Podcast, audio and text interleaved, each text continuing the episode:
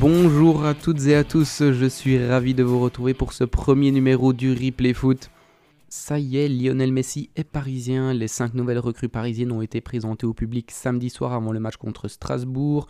Les quatre recrues précédentes ne sont autres qu'Ashraf Hakimi, Jorginho Wijnaldum, Gianluigi Donnarumma et Sergio Ramos. Les Parisiens auront assuré le spectacle dans un stade comble avec une victoire 4 buts à 2 face à Strasbourg. Selon le journal L'équipe, le PSG ne compterait pas lever le pied dans ce mercato et continue de surveiller la situation de Kamavinga et de Paul Pogba.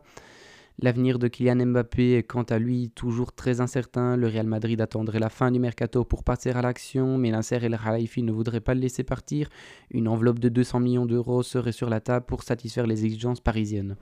Marseille n'aura pas fait carton plein malgré la présence de 50 000 de ses supporters au Vélodrome. Les hommes de Sampaoli pourront nourrir des regrets après avoir mené de deux buts puisque les Girondins recolleront au score dans la deuxième mi-temps. Pablo Longoria ne lâche pas l'affaire pour Paul Lirola. Les deux équipes continuent d'échanger. Un accord verbal a été conclu entre le latéral droit espagnol et le club phocéen. La Fiorentina doit d'abord finaliser le transfert de son remplaçant David Zappacosta avant de le laisser filer. Décidément, ça bouge du côté de l'Olympique lyonnais. En cas d'échec dans le dossier Kurzawa, le club olympien déjà pensé au latéral gauche de Chelsea, Emerson Palmieri. La direction a également informé mardi dans la journée par un communiqué que Marcelo avait eu une attitude inappropriée après la défaite face à Angers 3 à 0. Le joueur a été reversé dans le noyau réserve, mais celui-ci a annoncé qu'il souhaitait résilier son contrat. Affaire à suivre. La surprise du week-end nous vient de Lille où les Niçois de Christophe Galtier ont infligé une défaite 4 buts à 0 au champion de France en titre. Lorient s'est également offert Monaco 1 but à 0. La douche froide pour Manchester City. Le champion d'Angleterre est tombé dès la première journée de Premier League face à Tottenham. Son a inscrit l'unique but de la partie.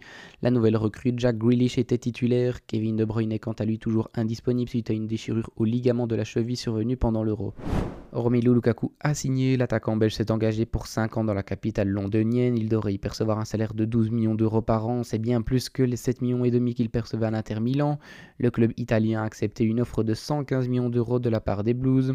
Manchester United déroule. Les Reds se sont imposés 5 buts 1 face aux Leeds de Marcelo Bielsa. L'entraîneur argentin n'a rien pu faire pour stopper Bruno Fernandes, auteur d'un triplé et nommé homme du match. Bonne nouvelle pour notre gardien national Thibaut Courtois. Il a prolongé son contrat jusqu'en 2026 avec le Real Madrid, lui qui était titulaire lors de la victoire 4 buts à 1 en déplacement à Alaves. Le défenseur international monténégrin Stefan Savic a également prolongé son contrat jusqu'en 2024 avec l'Atlético de Madrid.